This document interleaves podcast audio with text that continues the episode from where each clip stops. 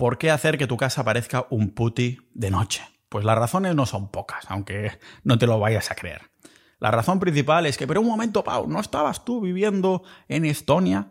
Estonia, España donde sea que viva en el momento que estés escuchando este episodio, desde hace ya un tiempo siempre me estoy llevando en la maleta al menos una bombilla de estas rojas conmigo.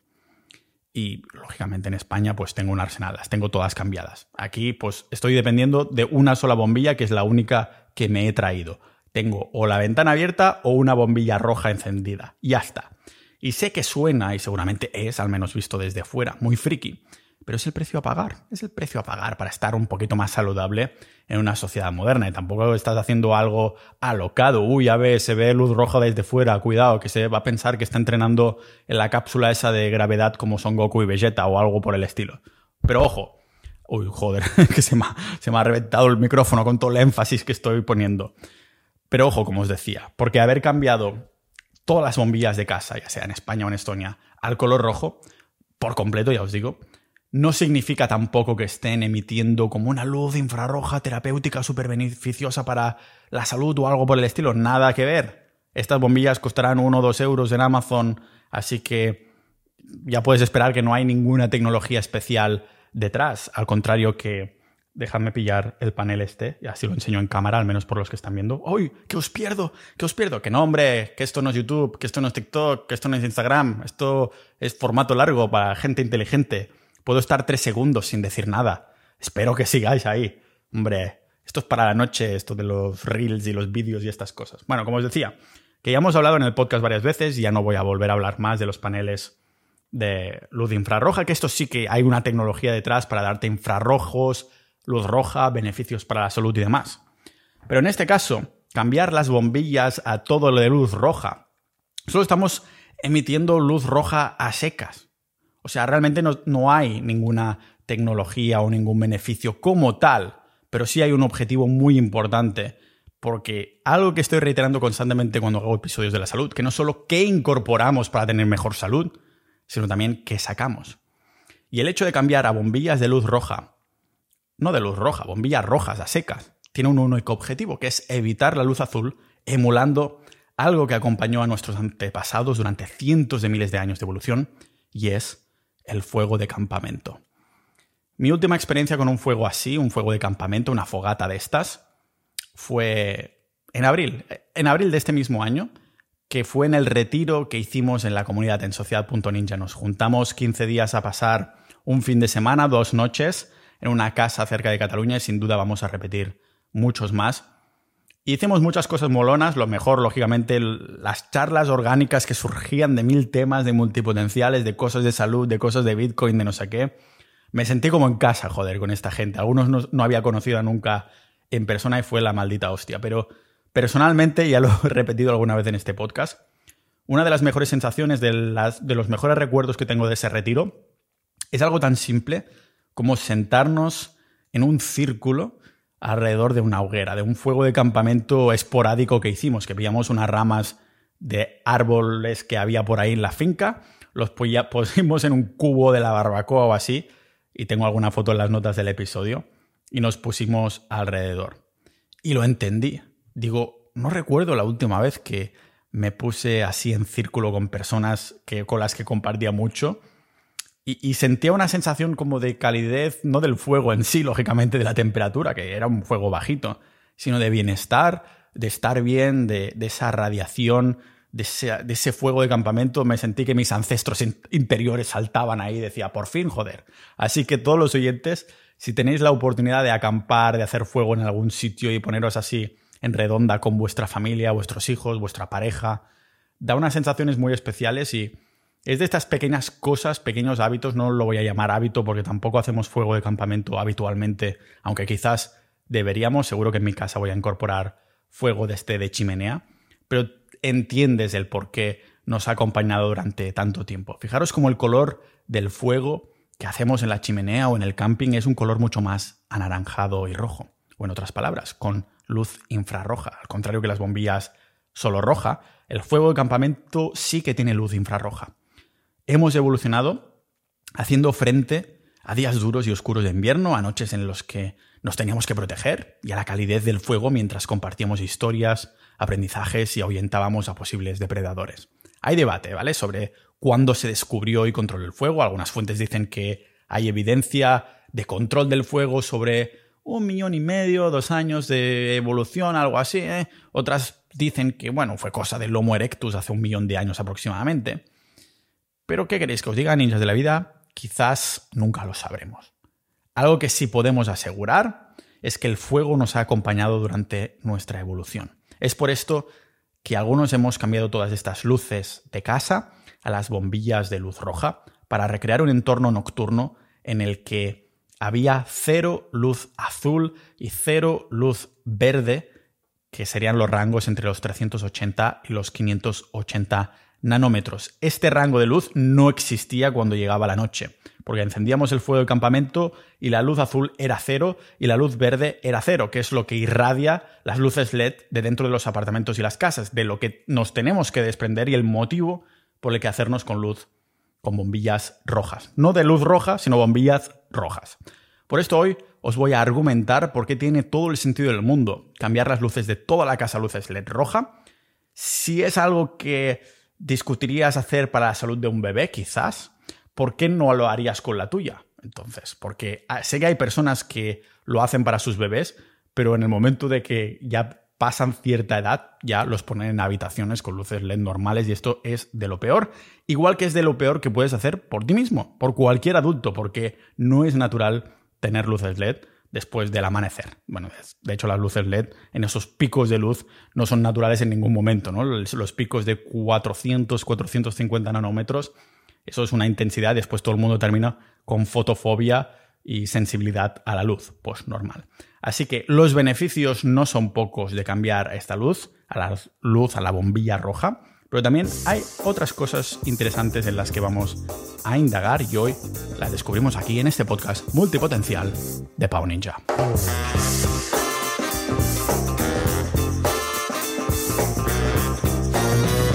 Hay un poco de confusión cuando se habla de la luz roja en el mundo de la salud, porque nos podemos referir a dos cosas distintas con dos propósitos distintos.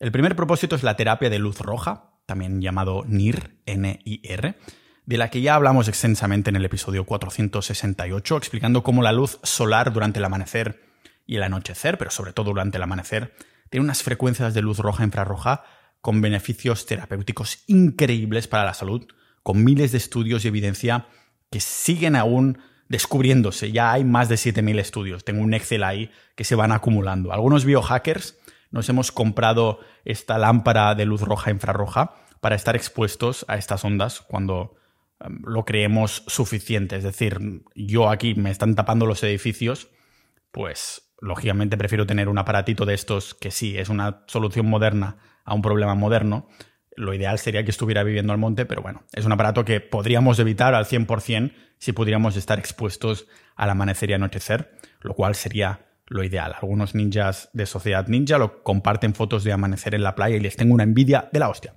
El otro propósito es utilizar la luz roja para dormir, donde el objetivo ya no es replicar estas ondas del sol, sino evitar la luz azul durante la noche, de la cual hablaba a fondo de esta maldita luz azul en el episodio 456, porque de lo contrario le estamos dando información a nuestras células que es de día y que inicien o dejen de iniciar ciertos procesos que en realidad no tendrían que hacer porque en realidad es de noche. Pero esta luz azul que existe en toda la sociedad moderna durante la noche por culpa de la invención de la luz LED, crea un entorno que hace que nuestras células se descodifiquen y funcionen mal. De este segundo propósito es del que vamos a hablar hoy, de utilizar la luz roja sin ninguna frecuencia especial para evitar como evitación, si existe la palabra, de la luz azul y la luz verde. No queremos luz azul ni verde durante la noche, joder. Entonces recordad, emitir luz roja sirve exclusivamente para promover el buen sueño. No tiene nada que ver con los beneficios de la fotobiomodulación, de la terapia de la luz roja de la que hablamos en el episodio 468. Sería como confundir los beneficios de la autofagia del ayuno intermitente prolongado de más de 24 horas con el ayuno intermitente corto de menos de 16 horas, más o menos, ¿vale? Y me diréis, pero Pau, ¿por qué no utilizar gafas antiluz azul que tú también tienes, de las que nos has hablado en episodios anteriores, en vez de una maldita bombilla roja o algo así? A ver, es una muy buena pregunta y quizás para la mayoría de personas las dos cosas pueden servir, pero algunas personas seréis unos suertudos y solo con las bombillas, que es mucho más barato, será más que suficiente. Veréis, las gafas antiluz azul o gafas rojas más que nada porque las lentes, los cristales son de color rojo, son una muy buena herramienta cuando estás en un entorno en el que no puedes controlar la luz, al contrario que en tu casa. En tu casa sí puedes controlar las bombillas que pones, ¿no? Pero si estás en un entorno tipo oficina o en centros comerciales hasta tarde por la noche por tu tipo de trabajo o porque estás en casa trabajando con el portátil o estás con el móvil, entonces aquí es cuando tienes una fuente de luz azul y las gafas entran en juego. Además, tengo que decir que ya lo he anunciado alguna vez en otros episodios que antes tenía unas gafas que compré en Canadá, me costaban 70 y pico pavos, encima pagabas 40 pavos más de aduanas y dije, aquí hay mercado Pau Ninja, joder. Y hemos creado unas gafas de protección de luz azul, rojas de estas, 100% protegiendo de la luz azul, 100% protegiendo de la luz verde, más baratas que la competencia y el aditivo que nadie más tiene es que son más feas. Pero está hecho a propósito. Hemos decidido que las gafas rojas tengan más funcionalidad a cambio de estética. Es decir, sí son más feas. O sea, quizás si tienes una cita de noche no te las vas a poner, pero si estás solo en tu casa o ya estás con una pareja casado de 20 años o lo que sea, no te importará tanto. Son más feas porque hemos creado un modelo con un estilo más sport para poder adaptar unos acolchados alrededor de los ojos, haciendo que pase menos luz a través de los ojos. Esto hace que la luz azul que hay fuera no te pase por los lados y estés más acolchado. Las podéis encontrar en pau.ninja barra recursos o en las notas del episodio. Y ojo, o podéis comprar cualquier otras, yo me las he hecho para mí al fin y al cabo y entonces hemos comprado en masa para poder vender y poder ofrecerlas a buen precio, pero puedes evitar comprar gafas de luz roja como estas comprando bombillas de estas de Amazon si realmente puedes controlar no mirar pantallas o no tener exposición de luz roja, perdón, de luz azul durante, durante la noche. Por ejemplo, hace unos días iba a un festival de baile social que es por la tarde, noche aproximadamente. De hecho, hoy me toca volver a ir, dentro de una horita aproximadamente. Pues sabía que iba a volver tarde a casa y que tendría que estar como 20 minutos ahí en un autobús, en el ascensor. El ascensor, hostia, la catalanada siempre me pasa, ¿eh? el ascensor, pues eso, que yo en el ascensor y en los pasillos de mi, de mi residencia, pues todo lleno de luces LED de estas automáticas que jode bastante. Pues me llevo conmigo las gafas en la mochila, una chaquetita y como soy calvo, una gorra, que en mi caso es gorra antirradiaciones que también tenemos en la página de recursos, para cubrir al máximo mi piel. Y, bueno, se me termina el baile, se me termina el evento, el baile social, vuelvo a casa, que ya hace unas cuantas horas del amanecer, y aquí os doy una pista de que realmente si eres capaz de controlar el entorno, como es en tu casa, entonces las gafas no son necesarias realmente, si pudieras controlarlo al 100%. Es verdad que cuando pensamos en cómo esta luz roja nos afecta a los ritmos circadianos, los ojos es lo primero, es el primer órgano, que sabemos que los ojos son una extensión al fin y al cabo del cerebro, es lo primero que nos viene a la mente, literalmente, ¿no? Porque están conectados al cerebro. Pero los ojos no son el único que van a dar información sobre la luz y el entorno a las células. De hecho, el otro órgano que dará información a nuestra cabeza sobre la hora que es es el órgano más grande de todo nuestro cuerpo, la piel. Con esto empecé a entender por qué odio aún más no tener persianas cuando estoy viviendo en el norte y por qué nunca he dormido también como en una habitación oscura española, portuguesa, italiana o del Mediterráneo. En serio os lo digo. En Estonia he encartronado mis ventanas porque las persianas no existen virtualmente. No hay casas con persianas. No entiendo por qué. Que hay luz aquí hasta las diez y pico o algo así y sale el sol a las cuatro, joder. La respuesta es que a pesar de utilizar mi antifaz cuando dormía aquí en el norte, al tener mi piel expuesta y dejando que el sol norteño de las 2 de la mañana entrara por mis cristales, mis cristales, que es pura luz azul al fin y al cabo, pues esta luz que recibe mi piel está dando información a mis células, cambiándoles la hora del reloj y jodiéndome los ritmos circadianos. Y tiene sentido. ¿Cómo no van esas células a pasar esta información al cuerpo si ya sabemos que un montón de cosas ocurren fuera del cerebro? Por ejemplo, generamos la vitamina del sol en la propia piel. Hablamos de esto en el episodio 459. Aunque es verdad que se empieza a sintetizar la vitamina D en los propios ojos. Por esto es malo llevar gafas de sol. Por esto no has visto ningún lobo ni ningún oso con gafas de sol. Por eso los humanos son los únicos que se vuelven sensibles a la luz. Se vuelven sensibles a la luz porque usan gafas de sol y usan gafas de sol porque están sensibles a la luz. Es un pez que se muerde la cola.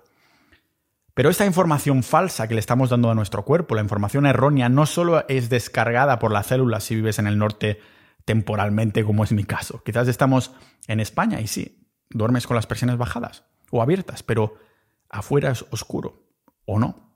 Quizás está entrando la luz de las farolas que el Estado, muy preocupado por tu salud, ha puesto en toda la calle, pero tú, como ya lo sabes, bajas las persianas. El problema es que unas horas antes, después de cenar, esperando a que te bajara la carne que has comido. Has estado haciendo tu vida en el interior de tu casa con las bombillas LED que emiten una cantidad de luz azul que ni el sol a las 3 del mediodía. Por esto he cambiado todas mis bombillas de luz blanca, en el fondo luz azul, a bombillas de luz roja. Si es de noche, tendría que ver nada y menos de luz azul y luz verde en mi casa. Ninja de la vida, si has escuchado más de uno de mis episodios sobre salud, ya sabrás que la salud humana moderna está en peligro, siendo manipulada desde hace ya décadas para hacernos clientes recurrentes de la farmacia. Sino que otro animal depende de industrias y fábricas para crear productos artificiales que lo mantengan sano. Absolutamente ninguno, y en el fondo nosotros tampoco lo necesitamos. Lo que sí necesitamos, tanto como los demás mamíferos, es tribu, comunidad una comunidad para sobrevivir al entorno. Una comunidad para compartir datos, historias, información y experiencias. Porque querer adelantarse y escapar de depredadores, que en este caso serían depredadores dogmáticos modernos, se hace difícil cuando uno está solo. Por esto la naturaleza ha querido que uno de nuestros pilares de la salud y felicidad sean las relaciones y el conocimiento. Si este podcast te está enseñando, inspirando o incluso plantando semillas mentales, entonces imagina el pasto de sabiduría que puedes llegar a cultivar dando soporte a este proyecto uniéndote a nuestra tribu, Sociedad Ninja, la comunidad privada del podcast. Uniéndote a Sociedad Ninja, no solo estarás ayudándome a divulgar conocimiento de salud ancestral para tener un cuerpo tan sano como resiliente y estético, a lo dios griego, también estarás contribuyendo a que este podcast se mantenga vivo sin publicidad, siendo 100% libre de patrocinios ni terceros, para que así pueda mantener la independencia y genuinidad de lo que compartimos. Conviértete en uno de los más de mil ninjas de la salud y ninjas de la vida que ya están en Sociedad Ninja con acceso a boletines privados, episodios exclusivos y sobre todo a los chats con centenares de multipotenciales, personas con multitud de pasiones e intereses como tú. La comunidad es como una navaja suiza tanto de la salud como de la mejora personal en general. Tenemos categorías, hilos y canales donde hablamos del carnismo, donde hablamos a fondo de la dieta carnívora, compartimos recetas y hasta tenemos listas que vamos curando, como las listas de las mejores tiendas de carne 100% de pasto de España. Canales de autosuficiencia donde los ninjas comparten sus proyectos de comida autosostenible y soberanía alimenticia. Canales de salud donde hablamos de la luz solar, terapia de luz roja, vitamina D, utensilios de cocina, hasta compartimos análisis de sangre, hablamos de enfermedades y condiciones como el SIBO, problemas de digestión, cómo hacer cosméticos naturales o mejorar nuestra agua, y canales de fitness donde compartimos progresos y programas físicos tipo calistenia o gimnasios comerciales, donde hacemos retos de movimiento y movilidad. Y hablando de movimiento, apúntate a nadar a contracorriente de los dogmas para que esta comunidad de 360 grados sea para tu mente curiosa lo que las pesas son para tus músculos. Hemos creado algo increíble y no queremos que muera de éxito, por esto cerramos acceso a nuevas incorporaciones cuando lleguemos a los 1200 miembros. Únete ya a Sociedad Ninja y conviértete en un ninja de la vida.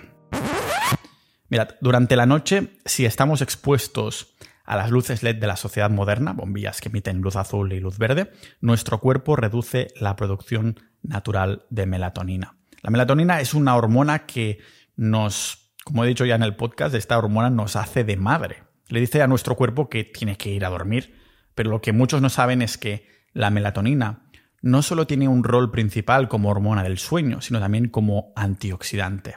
Suprimirla básicamente significa un mal sueño, y todo lo que esto implica para la salud, lógicamente, pero también una reducción en nuestra capacidad para combatir enfermedades. Mirad que los sujetos de un estudio leyeron durante una hora, solo una hora, en su iPad, y solo este hecho hizo que se retrasara su producción de melatonina hasta tres horas. Pero no es solo eso, porque esta luz nos entra por los ojos, sino que, aunque estuviéramos usando unas gafas antiluz azul, el brillo de la pantalla es reflejada en nuestra piel y como hemos visto antes, la piel descargará la información de esta luz azul a las células para decirles que es una hora que en realidad no es. Y es verdad que la fuente más intensa de luz azul es el sol, pero ni queremos ni necesitamos bloquearlo porque el propio sol nos está ofreciendo un balance de ondas electromagnéticas de luces rojas e infrarrojas que nos curan y nos protegen. Esto hace que cuando se combinan estas frecuencias naturales con la luz azul que, también emite, haya el ratio perfecto de lo que necesitamos y lo que no. Enjuaga, lava lo malo de la luz azul con sus otras frecuencias. Pero aquí nos tienes a nosotros, con luces LED que solo emiten luz azul y luz verde dentro de nuestra casa, y cristales de ventanas que solo dejan pasar la luz azul, mientras que el 50% de la luz del sol, al fin y al cabo, es infrarroja. El antídoto para protegernos de este descontrol de reloj biológico sería cambiar todas las luces LED de nuestra casa a luces LED de luz roja. O aún mejor, no tener, no tener luces de estas y cuando se haga de noche tener un fuego ahí en el salón e ir a dormir al cabo de poco. Pero si no vas a hacerlo porque dices no voy a encender un maldito fuego pau dentro de mi casa, pues las otras opciones es cambiar estas luces por la bombilla roja. Para una buena salud ocular, para bloquear o reducir el pico de luz azul LED de al menos 455 nanómetros, porque de lo contrario estaríamos en esta zona de más peligro. Y también para una buena higiene del sueño, porque bloquear al menos hasta 510 nanómetros por las noches tiene todo el sentido del mundo, incluso mejor si podemos reducirla hasta 550 nanómetros. Esto evitará que la melatonina se retrase demasiado como veíamos en los estudios que lógicamente, como siempre, os voy a poner en las notas del episodio. Pero quiero volver a remarcar que estas bombillas rojas de hoy no son para nada sustitutos o alternativas a la terapia con luz roja como con los paneles estos que valen cientos o hasta miles de euros. Para empezar, porque la luz de una bombilla está repartida por toda la habitación y porque además, al igual que tu ex, se calienta en lo suyo. Para la terapia no quieres calor, quieres fotones, las partículas de luz que llevan electromagnetismo. Por esto las lámparas de luz roja cuestan lo que cuestan, porque no es solo luz, calor y ya está, sino que hay ciertas frecuencias programadas ahí.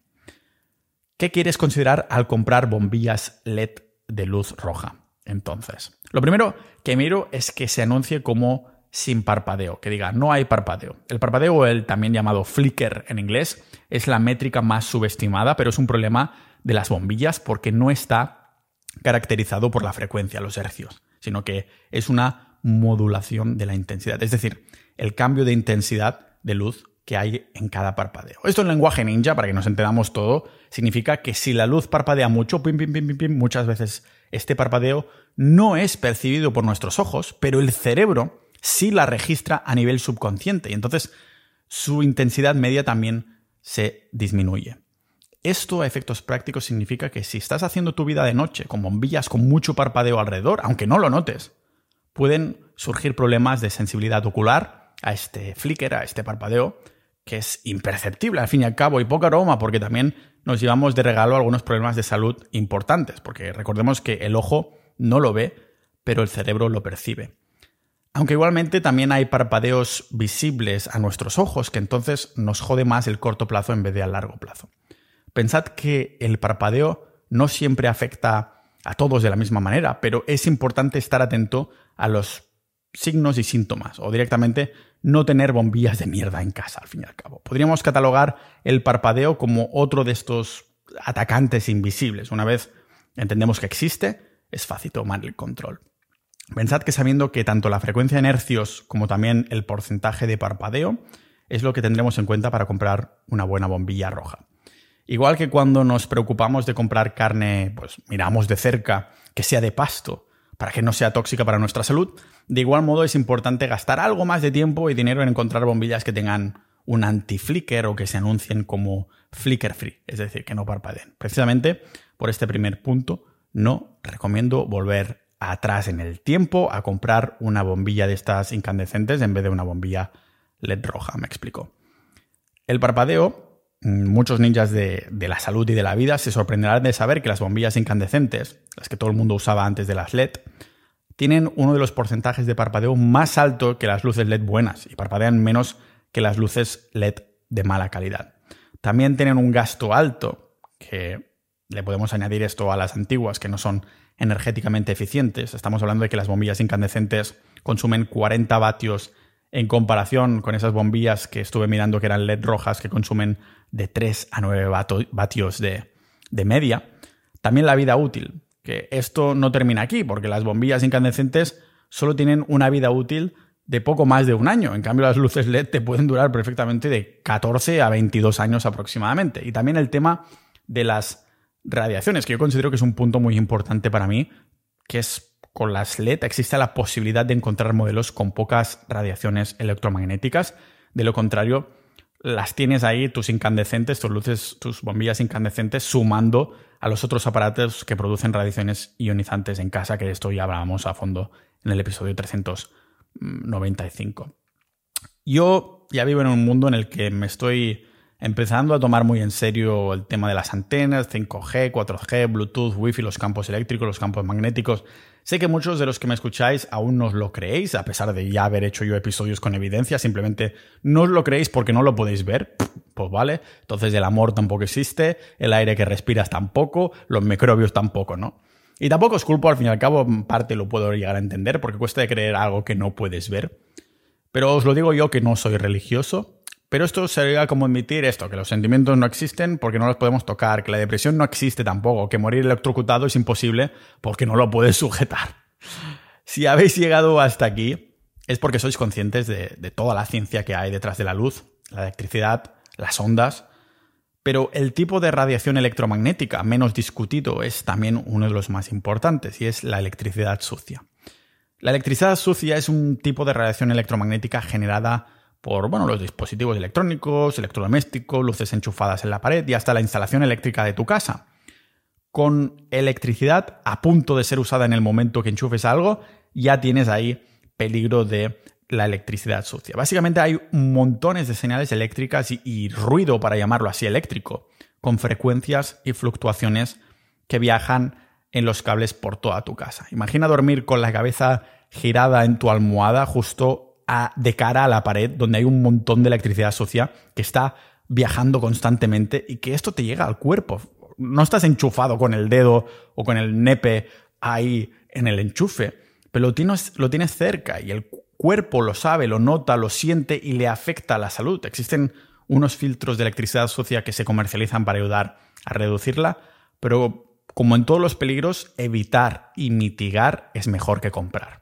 Más que nada porque en el 99% de los casos, a menos que te hagas una casa desde cero y la hagas en el campo y lo tengas en cuenta, cuando empezamos a vivir en un apartamento o casa no tenemos un control de la electricidad sucia que hay porque la instalación eléctrica es la que es y punto. Mm, o sea, es la que se hizo en su día y ya está. Sabemos que los LED generan electricidad sucia cuando el controlador convierte corriente alterna a corriente continua para el LED que paradójicamente es lo que elimina el parpadeo.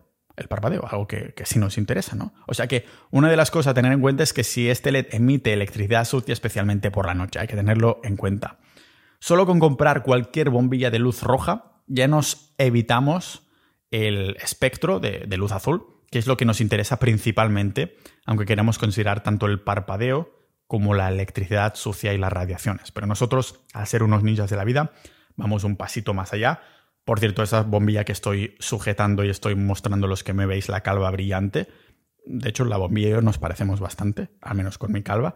Os la dejo en las notas del episodio. El modelo que he comprado yo en Amazon, creo que eran, no sé si, no sé, unas cuantas bombillas a unos 15 euros o algo por el estilo, pero os lo dejo en pau.ninja barra recursos o en las notas del episodio.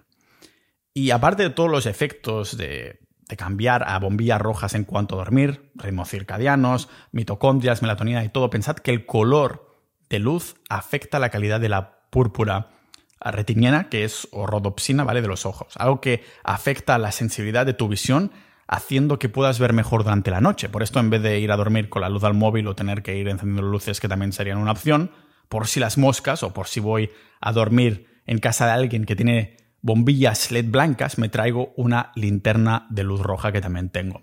Pensad que las luces de la paleta blanca y azul blanquean esta púrpura retiniana reduciendo tu visión nocturna. En cambio, con la luz roja no afecta haciendo que de noche puedas ver, ah, por si tienes que ir al baño, por ejemplo.